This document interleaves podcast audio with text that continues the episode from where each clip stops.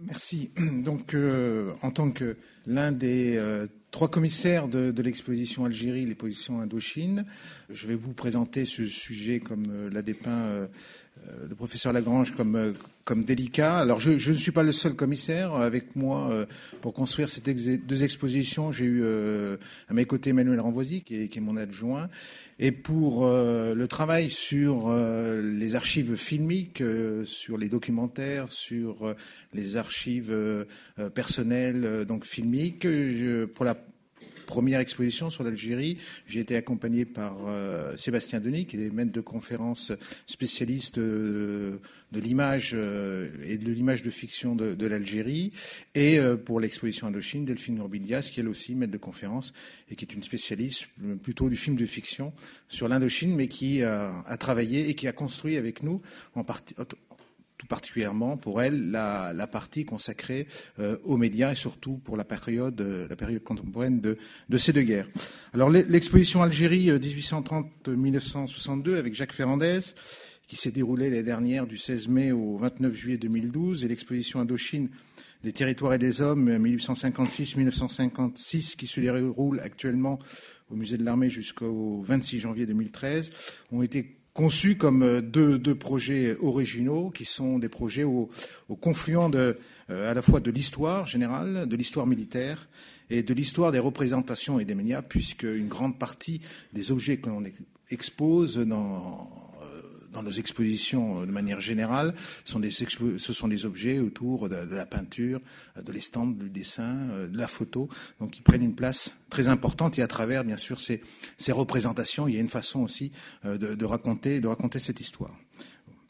Euh, L'ambition du musée de l'armée est de traiter à travers euh, ces deux expositions l'un des épisodes les, plus importants de notre histoire, de notre histoire militaire, et de l'histoire, bien sûr, de la, de la colonisation, de la décolonisation, ainsi que les événements et les problématiques qui y sont liées. Problématiques, bien entendu, comme vous le savez, qui sont euh, douloureuses. Alors, ce n'est pas, on n'a pas commencé aujourd'hui avec l'Algérie, avec l'Indochine à exposer au musée de l'armée. Dès la fin du 19e siècle, les, le musée à l'époque, le musée euh, d'histoire euh, présente des collections euh, sur, sur, le fait colonial. On a des, des témoignages un peu qui, sont un petit peu difficiles à retrouver parce qu'on a, on a peu de photos de, de, ces époques-là. Donc c'est quelque chose qui est, qui est, présent depuis depuis longtemps, euh, surtout jusque dans les années 1930, puisque là on est dans une représentation du fait colonial comme comme, euh, comme l'exaltation et la promotion de la geste française en Outre-mer et à travers, ses, euh, à travers son empire. Donc là, on est dans une géographie euh, de, de, la, de la colonisation, avec le point d'orgue qui est l'exposition coloniale de, de 1931.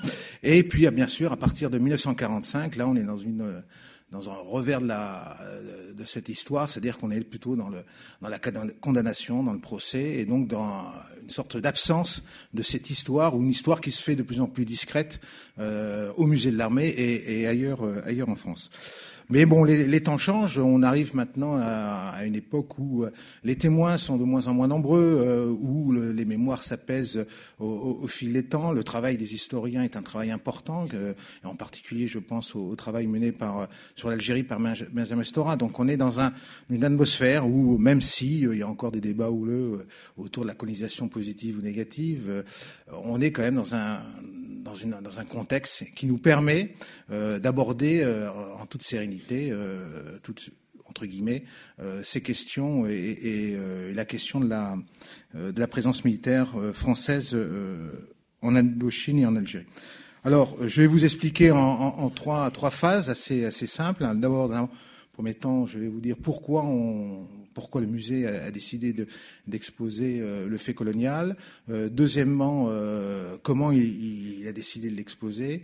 Et troisièmement, la partie la, qui sera la partie la plus importante, c'est avec quoi, c'est-à-dire avec les objets qui, ont eu un statut qui a, changé et, qui s'est adapté, en fait à l'évolution des mentalités. On est passé d'un objet qu'on désigne un objet trophée, qui est arrivé dans nos collections comme trophée de guerre et qui est devenu progressivement, jusqu'à nos jours, un objet qui exprime, qui montre euh, l'autre, celui qu'on a combattu et qui donne à cette autre une dimension, une dimension différente de celle que nos anciens présentaient dans, dans nos murs.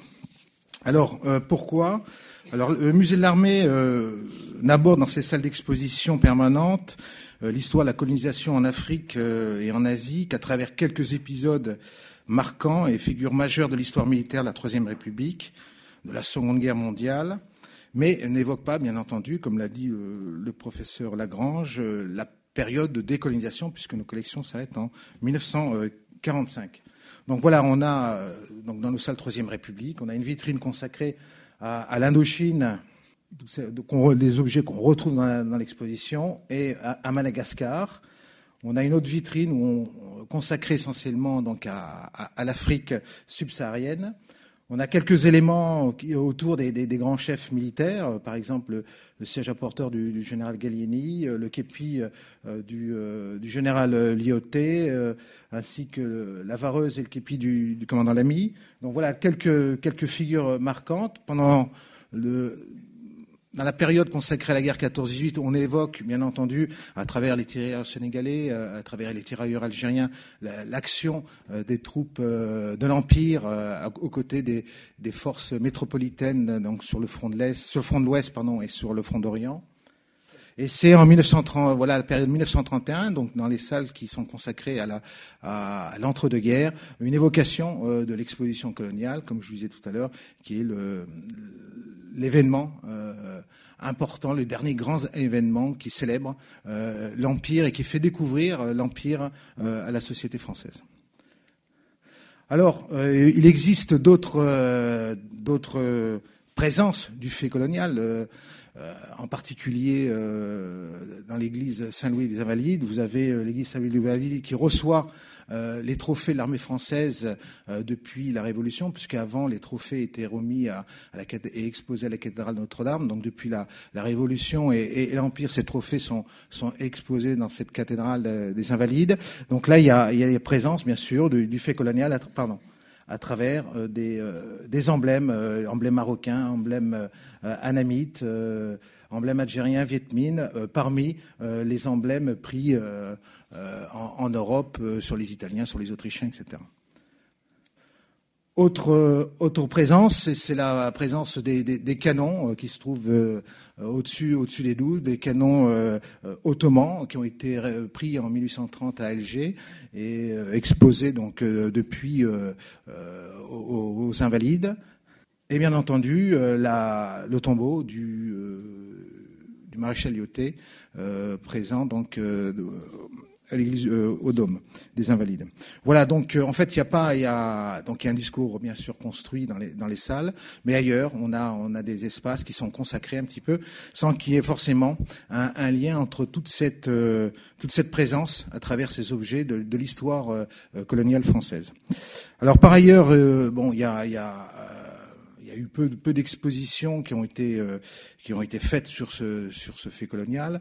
Le, musée de l'armée a consacré quelques expositions, plutôt des monographies sur sur les euh, sur l'armée marocaine, euh, mais elle n'a pas consacré d'exposition sur le fait colonial, les expéditions coloniales. La seule exposition euh, d'une action militaire euh, française outre-mer, c'est bien sûr la, la campagne d'Égypte qui a été présentée euh, plusieurs fois, qui est un petit peu en fait la, la, la matrice, parce qu'on retrouve les, euh, les, les, mêmes comportements, les mêmes actions, la matrice en fait de tout ce qui va se passer euh, par la suite en Indochine et, et en Algérie. Voilà donc euh, au sein du musée, il y, a, y, a, eu peu de peu de choses parce que comme je vous l'ai dit, après 45, on est dans une période où plutôt plutôt après 62, dans une période où jusqu'à nos jours, on n'évoque pas ce fait qui qui divise qui divise les Français.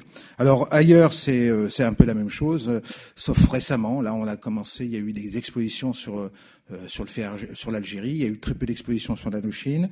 Sur l'Algérie, il y a eu une exposition qui avait eu lieu aux Annomes euh, à Aix-en-Provence, aux archives d'outre-mer d'Aix-en-Provence, qui s'appelait l'Algérie et la France destin imaginaire croisé, réalisée par euh, Jean-Robert Henry, qui a été aussi un des conseillers scientifiques qui nous a qui nous a accompagnés pour l'exposition Algérie.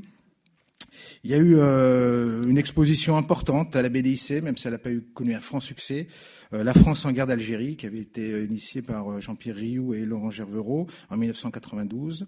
Il y a eu des expositions, bien sûr, Beaux-Arts, c'est l'aspect plus facile à, plus facile à aborder, à l'occasion donc de l'année de l'Algérie en France, avec l'Algérie des peintres à l'Institut du monde arabe, et aux Archives nationales, une, grande exposition sur la figure emblématique, la grande figure de l'histoire algérienne du début, Abdel Kader. Alors, euh, pour le musée, donc c'est euh, les expositions sont toujours euh, l'occasion d'exposer ou d'approfondir un sujet qui n'est pas évoqué dans les salles ou très peu évoqué, et de montrer les, objets qui sont en réserve et qui ne sont pas montrés de présenter bien sûr aussi des objets qui appartiennent à d'autres institutions hein, et qui sont quasiment jamais montrés.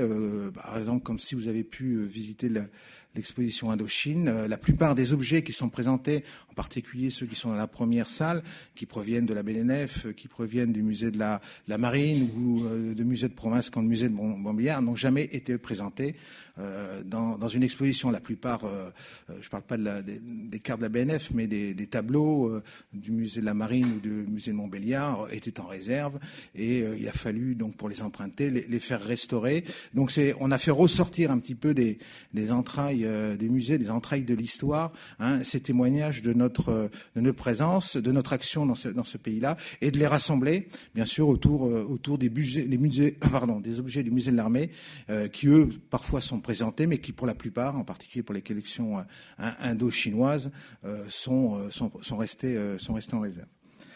Alors, bien sûr, le, musée, le, directeur général Baptiste, le directeur adjoint euh, David Guillet euh, et l'ensemble de l'équipe de la conservation bien sont, sont conscients des, euh, de la difficulté d'aborder ces questions-là, parce que bon, difficulté liée à, la douleur encore, encore forte des événements algériens, par exemple.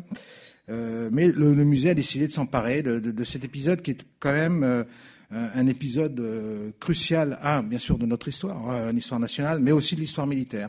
L'histoire militaire, à partir du Second Empire, est marquée soit par les guerres contre l'Allemagne, soit par les guerres qu'elle mène ailleurs dans le monde. Alors c'est le Mexique, c'est Napoléon III, c'est la Syrie, c'est le Liban, c'est la Crimée, c'est l'Indochine. sous la Restauration, j'ai oublié un petit peu, mais quand même c'est l'Algérie. Mais bon, l'action majeure est, enclenchée par par le Second Empire. Après, c'est la Troisième République qui poursuit son action en Indochine, en Algérie, avec les, les différentes phases de, de la pacification euh, c'est aussi la Chine, avec le, sous le Second Empire, la présence d'une flotte importante, d'un contingent important côté anglais, euh, qui participe aux événements, aux différentes guerres de l'opium. Donc voilà, c'est un fait qui, marque, qui marque notre institution militaire, qui va la marquer après la Seconde Guerre mondiale, puisque la guerre d'Indochine et la guerre d'Algérie sont les deux événements majeurs euh, qui va marquer euh, l'institution militaire, puisque là, on est quand même dans un cycle important, déterminant, qui commence en 40 et qui se termine en, en 62. donc donc c'est quelque chose qui, reste, euh, qui restera euh, dans euh, la conscience des, des officiers et des militaires français, qui est quelque chose de très présent dans, le, dans leur façon d'appréhender leur carrière militaire.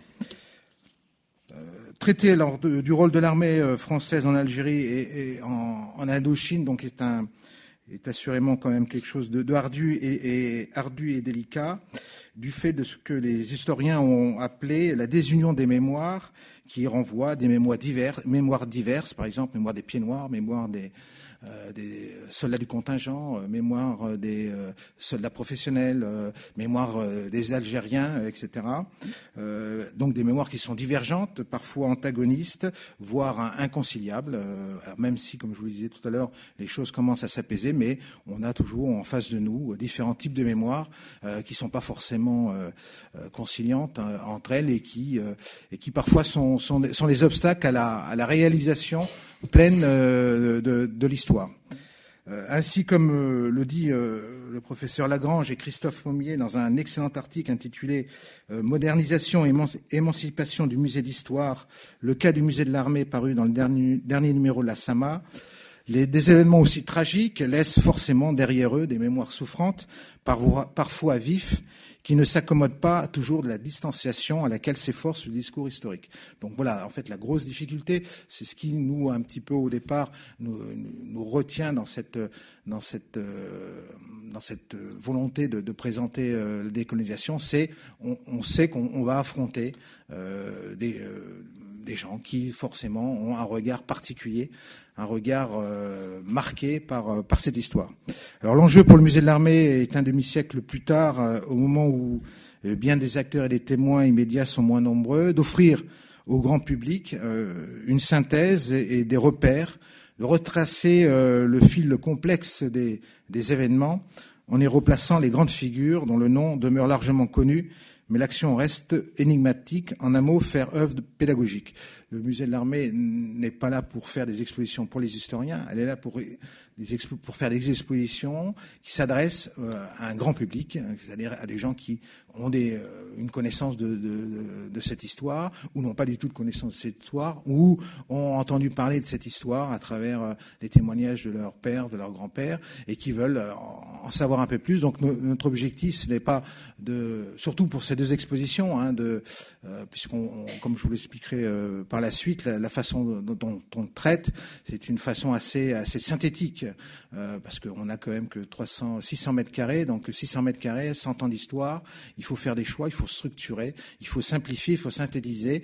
Mais l'objectif toujours, c'est de mettre cette histoire à la disposition euh, euh, du plus grand nombre, donc des gens qui n'ont pas forcément une connaissance très approfondie de, de cette histoire. Alors,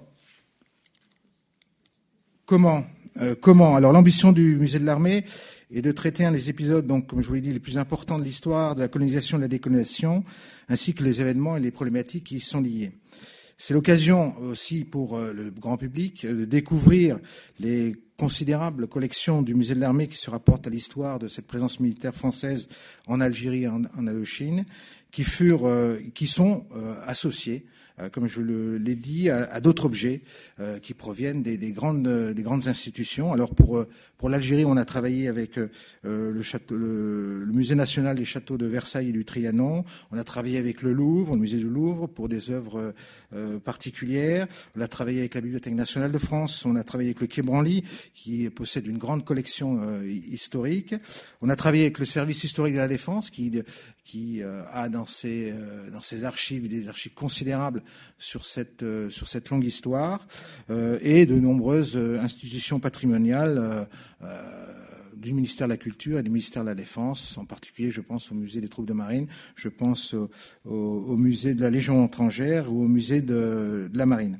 D'autre part, il y a eu un, un travail important euh, mené avec le CPAD et l'INA, qui sont les, deux grands centres d'archives des documents euh, filmiques, et ainsi que les archives du film du CNC, euh, qui nous ont apporté un concours assez exceptionnel, parce que c'est eux qui détiennent euh, l'essentiel, voire la totalité des archives filmiques sur cette période, sans lequel il aurait été bien sûr impossible de monter les périodes contemporaines de ces, de ces deux histoires en, en Algérie et en Indochine. Alors ces œuvres, traces, représentations et témoignages de près d'un siècle et demi d'histoire ont été donc rassemblées pour la première fois et euh, leur réunion euh, est, un, événement en soi. Donc c'est la première fois que l'on raconte au niveau national, euh, à Paris, dans un grand établissement public, l'histoire de la colonisation, de la décolonisation en Algérie et en Indochine.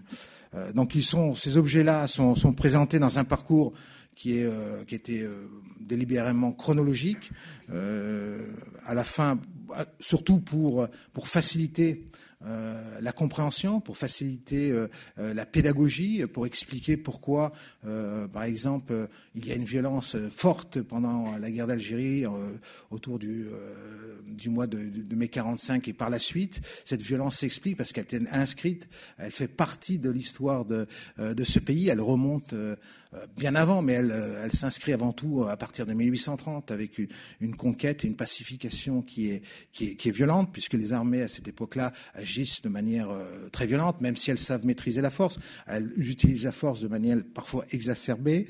Donc il faut comprendre les choses. C'est une œuvre. Essayer de comprendre pourquoi on, s'est installé là-bas, pourquoi on est, parti, quelle était l'action de, nos adversaires, pourquoi ils ont mené le combat contre notre présence et notre installation.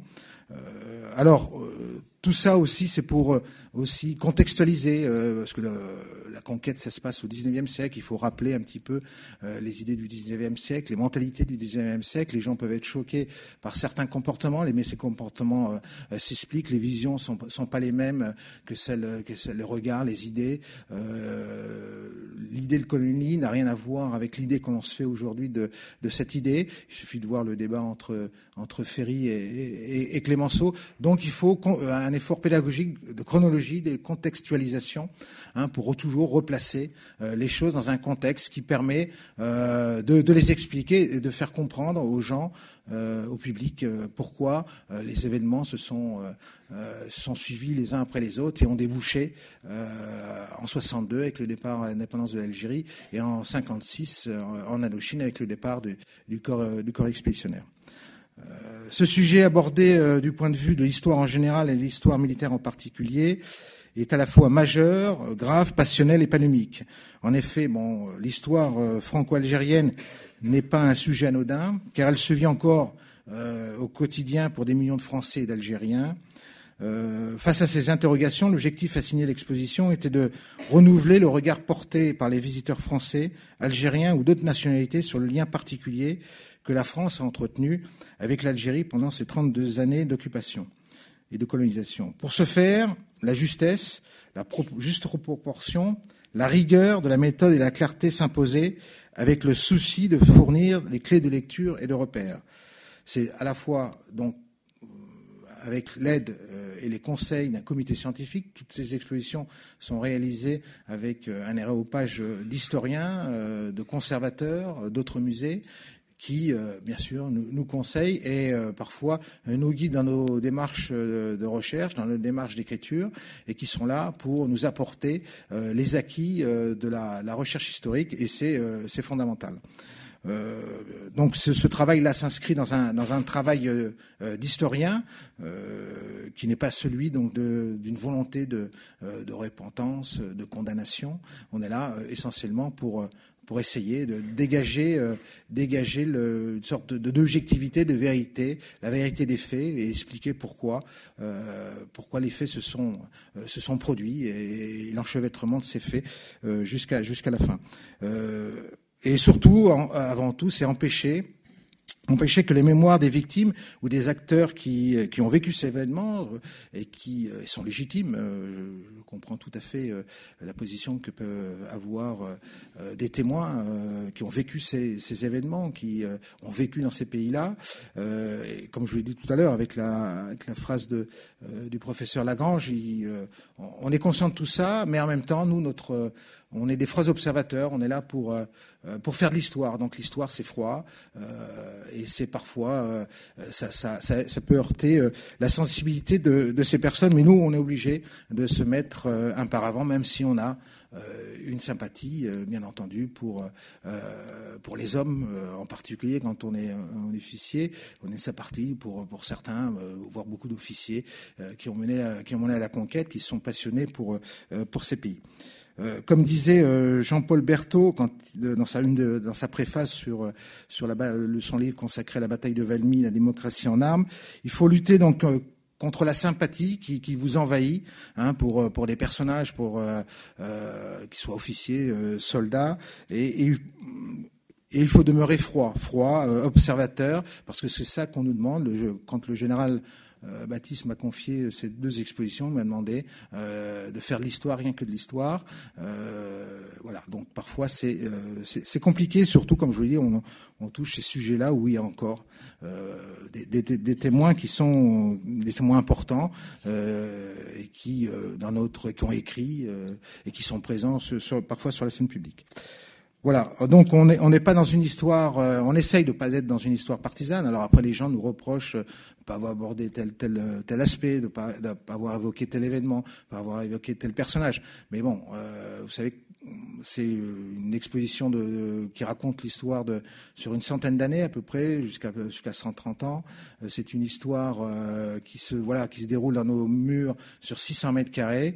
Donc c'est peu d'espace pour une histoire très longue et très riche.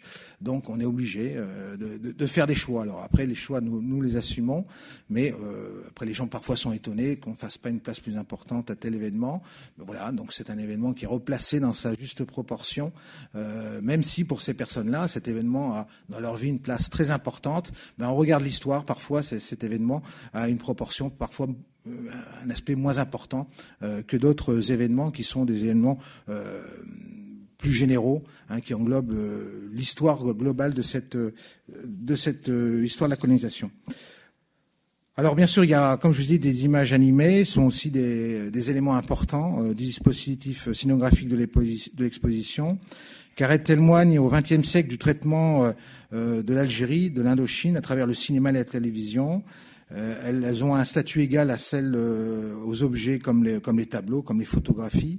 Hein. donc elles, elles sont à la fois des, des, des, témoignages, aussi des témoignages des faits et des témoignages de l'imaginaire. C'est-à-dire qu'à la fois, il y a une façon de filmer, euh, une façon de filmer l'Indochine, il y a une façon de filmer l'Algérie au 19e siècle et au 20e siècle. On est dans des aspects qui, 20e, au 19e, on sera plus dans l'ethnographie, dans un regard euh, sur la géographie, sur les hommes. Au 20e siècle, on sera peut-être un peu plus près euh, de, euh, des hommes et, des faits et, des combats. Donc, on, voilà, c'est des, regards qui sont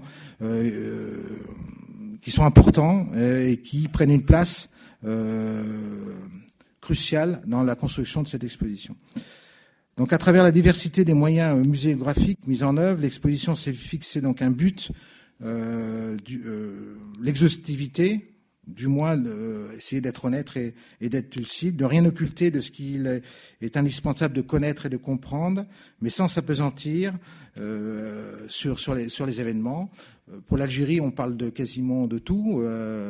Concernant l'histoire militaire, on parle dans la première partie des, donc de, à travers la conquête et la pacification de, ce territoire, euh, des enfumades, euh, des, euh, des, épisodes, des épisodes violents qu'a pu commettre euh, l'armée à certains moments. on évoque pour la période contemporaine de l'histoire algérienne, on évoque la la torture à travers des, euh, des, photos, à travers le livre de François, le livre d'Alex sur la question, à travers euh, les témoignages euh, du, général Massu, de Jules Roy. Voilà, donc ces choses-là sont, sont, évoquées. Il y a des, il y a des historiens qui interviennent, qui parlent de ces questions-là. on évoque, même si certains ont estimé qu'on l'évoquait pas assez, donc le, départ des et le drame des. Donc tout est évoqué. Alors bien entendu, ça prend une place plus ou moins grande en fonction de l'espace et de la et l'importance que ces événements-là ont eu euh, à ce moment-là dans, l'histoire. Donc ne, rien occulter de ce qu'il est indispensable de connaître et de comprendre, mais sans s'apesantir avec complaisance au risque de blesser euh, inutilement. C'est ce que euh, nous a demandé de réaliser le, le, général Baptiste. Elle ne cache rien des aspects les plus sombres de l'histoire à laquelle elle s'attache, et particulièrement à la violence présente dans cette histoire depuis la conquête jusqu'à la fin en passant pour l'Algérie par des événements importants comme lui-même en 1945, puisque ce qu'on essaye aussi de démontrer dans, dans ces expositions, c'est que la violence, elle existe au début jusqu'à la fin et au milieu, c'est-à-dire pendant la conquête, la pacification, les premiers temps de la construction, par exemple, de l'Indochine en 1907, elle se poursuit de manière différente avec des acteurs différents pendant l'entre-deux-guerres. Alors elle est moins euh, moins forte, bien entendu, et elle de nouveau elle recommence de manière plus violente avec euh, avec la guerre d'Algérie. Mais la violence est toujours présente. Euh, il n'y a pas euh, à un moment donné dans l'histoire de la colonie un moment euh, béni où, où on est c'est comme un paradis paradis sur terre. Non, non, alors, comme je dis, dans les années 20, la violence est moins forte, mais la violence, elle existe. Elle existe au, Tonkin, euh, elle existe dans les, euh, villes d'Hanoï, de, de euh, etc. Donc, elle est présente. Et en Algérie, euh, de la même façon. Euh, après la, pacification, euh, au début de la Troisième République, en 70, 71, 72, 73, les mouvements d'insurrection continuent. L'exposition permet de, mettre en évidence euh, donc le, toute cette euh, toute cette violence puisque l'objectif on est dans un musée de l'armée, on n'est pas là, on n'a pas les compétences et on n'est pas là pour expliquer entièrement l'histoire de la colonisation. les aspects économiques, les aspects financiers, euh, diplomatiques, euh, société. Euh, on n'est pas là pour dépeindre la société algérienne, on n'est pas là pour parler de la société française en Indochine, même si on l'évoque un petit peu. On est là pour parler du fait militaire. Alors bien, entendu, le fait militaire s'inscrit dans un fait général, et pour bien expliquer ce fait militaire, puisque le, le militaire n'agit pas, n'agit pas seul, il, reçoit des ordres du politique, et il s'inscrit dans une action politique. Euh, c'est une voilà, c'est l'action militaire, c'est un autre moyen, euh, moyen violent de, faire de la politique. Donc c'est euh, donc c'est cette, cette histoire militaire, c'est le fil rouge de, nos expositions. Nous avons des collections qui sont tournées, qui sont constituées essentiellement d'objets militaires. Donc notre objectif, c'est de présenter donc cette cette histoire militaire et bien entendu cette histoire derrière l'histoire militaire, on aborde bien entendu l'histoire de la violence, l'histoire de la guerre. Donc, euh, alors, pour l'Algérie, on, l'a fait, pour l'Indochine, on ne l'a pas fait. On a essayé quand même essayer de, euh, de donner une place aux, témoins, aux témoins de cette histoire, parce que parce qu'ils sont présents, euh, même si euh, on essaye de, comme je disais tout à l'heure, de mettre des barricades pour éviter que la mémoire envahisse, envahisse le travail que l'on mène avec les historiens. On a essayé quand même de présenter des témoignages d'acteurs, parce que ça fait partie aussi de la construction, la construction de l'histoire. Et pour l'Algérie, c'est quelque chose de, de, très important. il y a énormément de donc de, de Français qui ont fait euh, leur service militaire, qui, ont combattu en Algérie, qui soient appelés ou, professionnels, comme je vous l'ai dit tout à l'heure. Donc on leur a donné la parole. Euh, on avait présenté à la fin, euh, à la fin de l'exposition. On l'avait pas intégré dans l'exposition, mais on avait défini un petit espace à, la fin où des officiers, des sous-officiers, des soldats exprimaient, racontaient à travers plusieurs questions qu'on leur posait raconter euh, leur guerre d'Algérie euh, et leur regard euh, sur cette guerre et sur éventuellement et sur la transmission de leur histoire générations, euh, à leurs enfants ou, euh, ou de manière plus large aux, générations euh, d'écoliers, de collégiens, etc. Et on n'a pas eu la, chance d'avoir énormément de, de, témoignages de, de, soldats qui se sont battus contre la France au sein de la Hélène, mais on a eu quand même quelques témoignages d'officiers et de cadres de la Hélène qui aussi ont témoigné et ont raconté, ont raconté leur, leur guerre. Voilà, donc c'était important aussi d'intégrer euh, la mémoire parce que euh, c'est quelque chose qui, est présent pour, l'Algérie. Pour l'Indochine, un peu moins, mais pour l'Algérie, c'est quelque chose qui est, fort. Donc on avait euh, sélectionné des, intervenants à travers les grandes, deux grandes fédérations d'anciens combattants, l'UNC et, la, et, FNACA. Alors pour ceux qui n'ont pas vu donc l'exposition Algérie, donc on, avait travaillé avec le même scénographe qui qui va travailler avec nous pour, pour, pour l'Indochine. Donc à chaque fois, là, bien sûr, il y avait, il y avait aussi le fil rouge de, de, de Jacques Ferrandez, de sa bande dessinée, qui raconte euh, à, à sa manière aussi euh, l'histoire de, de, sa famille qui s'installe en, en, Algérie en 1871 euh, et qui, qui va partir d'Algérie en, en, en, 62. Donc il raconte toute cette histoire mouvementée à travers, à travers le, le, dessin et, à travers une vie, la vie d'une famille de pieds noirs, à la fois des gens aisés et euh, d'autres gens qui, faisaient partie du, petit peuple, entre guillemets, pieds noirs. Alors euh, voilà donc euh, présence importante de, de, de peinture, d'objets, d'uniformes. là, on avait, il y avait des moniteurs aussi en parallèle du fil rouge de Ferrandez, il y avait la série télévision de Jules Roy, Les Chevaux du Soleil, qui euh, lui aussi racontait, euh, l'histoire de, sa famille en Algérie. Alors, il y a un souci important euh, qu'on a pas réalisé avec l'Indochine, parce que l'Indochine, euh, il aurait fallu traduire les textes en trois langues, euh, en laotien, en cambodgien et en vietnamien, et ça, prend, et ça prend de la place. Donc on ne l'a pas fait, on l'a fait uniquement pour l'introduction. Là, l'ensemble des textes des, des simèses introductives ont été traduits, ont été traduits en arabe et en, en anglais pour montrer qu'en fait, on s'inscrit aussi dans une histoire qui est qu'on essaye de partager euh, avec, avec l'autre, puisque euh, dans ces événements-là, c'est comme, c'est comme une pièce de théâtre, il y a plusieurs acteurs. Est l'acteur principal de voilà, c'est l'opposition, l'opposition à, notre présence sous multiples formes en fonction de l'évolution euh, l'évolution de l'Algérie, euh, où on, on, affronte au départ une, opposition traditionnelle autour des chefs de tribus, et après on, affrontera, à partir des années 20 jusqu'à 62 une, opposition euh, euh, construite autour des idées du nationalisme et, et, et du communisme. Alors avec des pièces, euh, voilà, donc là on était dans la deuxième partie euh, où on évoque bien sûr le rôle très important euh, des, colonies dans, dans l'engagement pendant l'engagement des, des, troupes coloniales pendant la Première Guerre mondiale et la Seconde Guerre mondiale. Voilà, donc la, le, le, souci de toujours présenter ce qu'on nous a reproché. On nous a à un moment donné, il y a quelqu'un qui me reprochait de, d'avoir présenté des, des, euh, uniformes de la LN ou du FLN, etc. Euh, bon, euh, à un moment donné, on se bat contre quelqu'un, on se bat pas contre les fantômes. Donc ces fantômes ont, des uniformes, se battent pour pour des idées. Donc voilà, il y a un affrontement. il faut s'expliquer aussi qui était l'autre, pourquoi ils se battaient, etc. Alors bien entendu, donc on avait on a une collection très importante d'uniformes français, mais on a eu des prêts.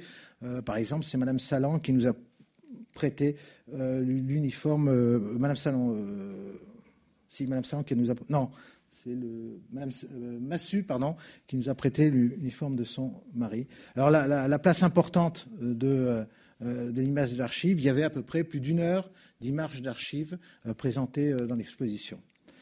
Alors, euh, tout ça euh, n'a pu se faire en fait, et une exposition ne peut se construire qu'autour d'objets. Et l'objet a une place, euh, une place très importante dans une exposition, et c'est autour de l'objet que l'on construit, que l'on construit un discours historique.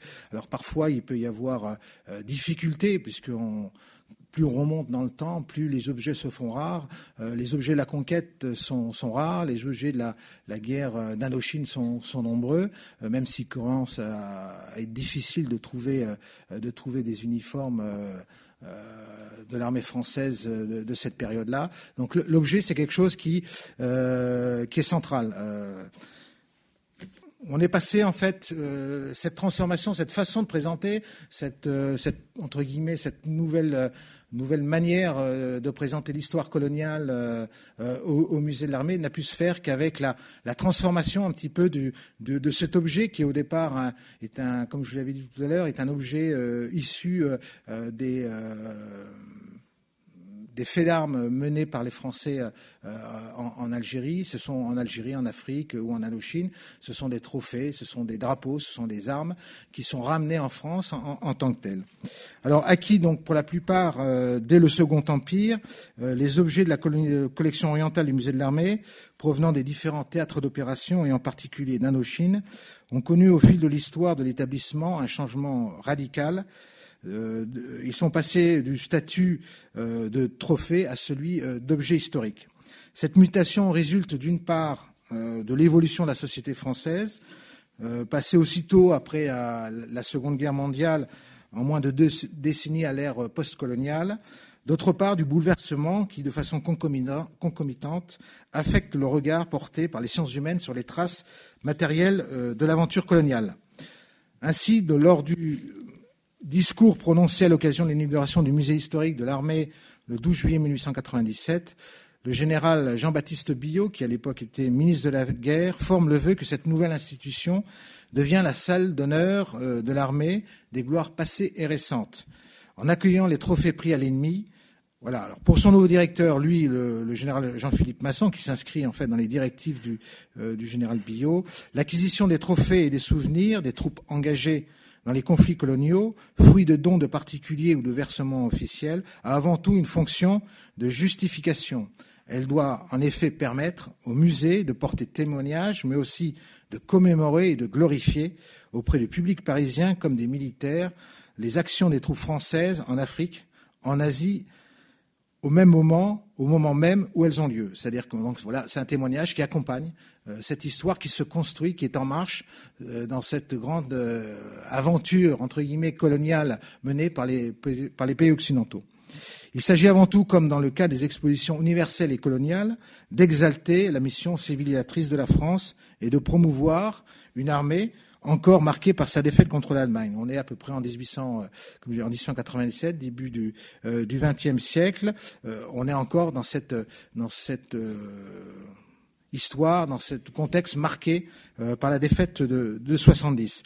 Donc une armée aussi qui est animée, bien entendu, par la volonté de revanche et qui, grâce à l'outre-mer aussi, gagne euh, des galons. Euh, euh, la geste menée par l'action menée par l'armée française en, en, Indochine et en Algérie permet de redonner confiance à aux officiers et, à la troupe et la troupe. Ces objets, d'abord rassemblés dans l'un des quatre grands réfectoires, puis répartis dans les salles supérieures de l'Hôtel national des Invalides, donc sont exposés tels des trophées. Donc là, vous avez, pardon, plusieurs images euh, qu'il était difficile de, de, dater, mais on est au début du XXe euh, siècle. Donc là, voilà la façon dont on présentait euh, à l'époque ces objets.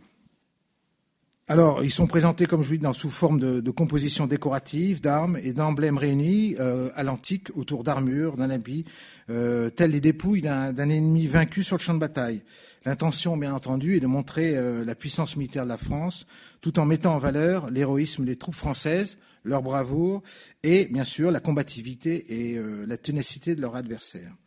Au fur et à mesure des évolutions qu'ont connues les salles et la muséographie de l'établissement, la présentation des objets coloniaux a subi quelques transformations, où se lit le reflet, bien sûr, des, changements idéologiques et esthétiques. Il faut toutefois attendre euh, la modernisation. Euh, donc là, on est dans les salles, si euh, certaines qui ont été construites en 1977, qui ont fermé en 2006, avant la, la rénovation complète du musée de l'armée. Il s'agit des, salles Bugeaud où l'on présentait euh, essentiellement euh, l'histoire de la conquête euh, de, de l'Algérie. Donc il faut toutefois attendre la modernisation des salles d'exposition permanentes du musée de l'armée achevée en 2010 dans le cadre du programme Athéna, puis de la mise en œuvre d'une politique d'exposition menée par, euh, depuis, depuis trois ans, euh, portant entre autres sur l'histoire de la colonisation et de la décolonisation, pour qu'on assiste à une transformation radicale dans la manière d'exposer ces objets coloniaux. Ainsi, au moment où le musée a entrepris sa mutation d'un musée d'objets à un musée d'histoire, ces objets ont perdu leur caractère de trophée de guerre, comme les emblèmes des régiments, et les souvenirs liés aux personnalités connues ou anonymes, mortes au champ d'honneur, ont perdu celui d'objets symboliques et sacrés, pour être mis au service de la reconstruction problématique du passé, qui est l'objectif d'un musée d'histoire et du musée de l'armée. Ces objets ont trouvé pour la première fois un nouveau statut dans l'évocation de l'histoire de la colonisation et de la décolonisation, à l'occasion donc de l'exposition consacrée à l'Algérie et à l'Indochine. En pareil contexte, contexte pardon, et malgré leur faible nombre, les objets et documents ayant appartenu à Abdelkader, par exemple, ou aux combattants du FLN, à Nguyen Trifon, qui fut un des généraux qui s'est opposé donc à la conquête de, la France en Cochinchine et au Tonkin, et au Viet Minh, ont permis d'évoquer celui qui fut l'adversaire, qui subit la domination de la France et se battit pour s'en affranchir au XIXe et au XXe siècle. En d'autres termes, l'autre, non pas seulement en tant que témoin de la victoire française ou du faire-valoir de la domination française, mais l'autre en tant que tel, partie prenante d'une histoire commune qui s'inscrit dans un discours euh, historique contemporain. Discours caractérisé, bien entendu, comme je vous l'ai déjà dit, par sa rigueur et son exigence d'objectivité à égale distance entre le procès et la géographie. On n'est pas là au musée pour faire à la fois le, procès de l'action de, de l'armée française euh, en Algérie et en Indochine, mais on n'est pas là aussi euh, pour glorifier une, une, épopée. On est là pour, comme je veux dire, pour se mettre, pour avoir de la distance sur ces faits et faire et faire de l'histoire rien que de l'histoire. Donc, ce que je dirais en, conclusion, alors euh, avant, avant de terminer, donc voilà, donc euh, pour l'Indochine, voilà donc euh, ce qui, ce qui, est réalisé maintenant avec cette conception et ce nouveau regard que l'on a sur cette histoire coloniale. Donc là, euh, à la différence de l'Algérie, on n'avait pas évoqué ce qui, les prémices de la, présence française en Indochine. Là, on l'évoque à travers l'action française menée au XVIIIe siècle, à travers le, commerce, les missionnaires euh, et les actions diplomatiques menées par, euh, par l'Empire d'Annam auprès de la cour de, France, de la cour de Louis XVI. voilà, donc là, on est dans les salles consacrées à, la formation de, l'Indochine française au moment de la, de la conquête et, de la pacification. Donc il y a une construction, l'objet n'est plus identifié en, tant que seul objet, il fait partie d'un ensemble, il fait partie d'un ensemble que il y, a des, photos, il y a des plans, il y a des objets militaires, il y a des objets du service de santé, par exemple, etc. Ça, c'est les salles consacrées au cœur de la colonie. Euh, pour l'Indochine, on a, à différence de l'Algérie, euh, on a consacré un petit espace à la colonie euh, indochinoise. Il s'agissait pour nous d'expliquer un petit peu ce que c'était qu'une colonie, ce qu'on n'avait pas fait avec, avec l'Algérie, puisque c'était un, un peu trop compliqué. À travers ce changement de statut des objets issus de l'histoire coloniale, on a compris, c'est une autre manière donc de, raconter l'histoire de l'institution militaire en Algérie et en Indochine qui est à l'œuvre, en, en adéquation bien sûr avec les travaux historiques récents et l'évolution de notre société, à un moment où les Français originaires de nos anciennes colonies cherchent lucidement une place dans l'histoire de leur pays d'accueil. Voilà, donc euh, c'est une, on est un petit peu euh, en, admiration entre guillemets de ce que fait l'Imperial War Museum. Donc maintenant, l'Imperial War Museum consacre une grande partie euh, de ses salles, certes à la, Seconde Guerre mondiale et à la Première Guerre mondiale, mais aussi à l'histoire de l'Empire. Euh, une histoire globale. C'est pas une histoire de, l'Angleterre dans l'Empire. C'est l'histoire de l'Empire, donc euh, où toutes les, parties prenantes de cette longue histoire, qu'ils soient anglais, irlandais, africains, indiens, sont intégrées dans un discours commun et ils partagent cette histoire commune. Donc vous avez des, des, écoliers d'origine pakistanaise, des, écoliers d'origine anglaise qui, à un moment, peuvent partager une, histoire, une histoire commune. Ah, bien sûr avec des regards euh, différents, mais il y a, cette volonté pédagogique, cette volonté sociale euh, d'intégrer, euh, d'intégrer. Alors c'est pas évident, c'est difficile d'intégrer une communauté avec ses origines différentes dans une histoire commune qu'ils ont vécue à travers, bien sûr, à travers leurs parents ou leurs Le but et le défi du musée de l'armée à travers ces deux expositions était celui de parvenir donc à, inverser le, statut du, trophée, puisque euh, au musée de l'armée, la, présentation, comme je l'ai du fait colonial, c'était avant tout la présentation d'une action militaire, une action de, vainqueur. Euh, donc euh, on, l'a modifié, on l'a, détourné pour en faire un un objet qui, qui représente, qui représente l'hôte, la dignité d'un témoin et l'existence et le visage de, de, ce témoin. Le pari d'un grand musée militaire comme le musée de l'armée est par euh, l'exigence de sa démarche de restituer euh, dialectiquement donc euh, tout leur sens à ces objets priés à l'ennemi, à l'ennemi donc résultant d'un acte de violence pour mieux pouvoir aujourd'hui en faire des acteurs d'une nouvelle lecture à la fois sereine et lucide des épisodes réputés douloureux de notre histoire.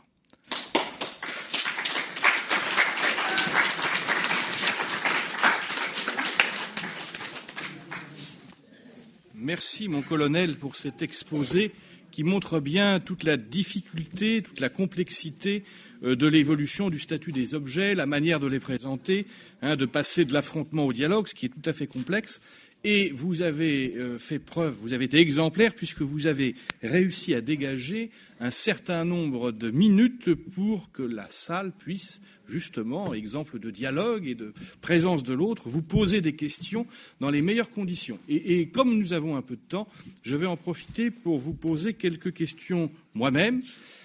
et notamment, on a vu aussi bien dans l'exposition sur l'Algérie que dans l'exposition sur l'Indochine que vous avez adopté le parti, avec le conseil scientifique qui vous a conseillé, vous avez adopté le parti de présenter à la fois comme un fait total la colonisation et donc à la fois, si j'ose dire, les guerres de conquête et les guerres de décolonisation, alors que pendant très longtemps, on traitait les deux choses, j'allais dire, comme deux épisodes euh, séparés. La question que je vous pose, c'est pensez-vous, euh, quand il y aura un jour des salles d'exposition permanentes, et si vous avez des informations sur le moment où elles arriveront, on serait content de le savoir, mais pensez-vous qu'il y aura euh, reproduction de ce dispositif? C'est-à-dire qu'on traitera ensemble euh, de ce fait colonial avec la colonisation et la décolonisation euh, jumelées en quelque sorte alors, L'un des aspects aussi de, ces deux expositions, l'intérêt de ces deux expositions, c'est de préparer l'avenir. Euh, pour l'instant, euh, nos salles s'arrêtent en 1945, mais euh, on espère dégager, de, avoir de l'espace sur le, site des Invalides pour évoquer, bien entendu, la décolonisation.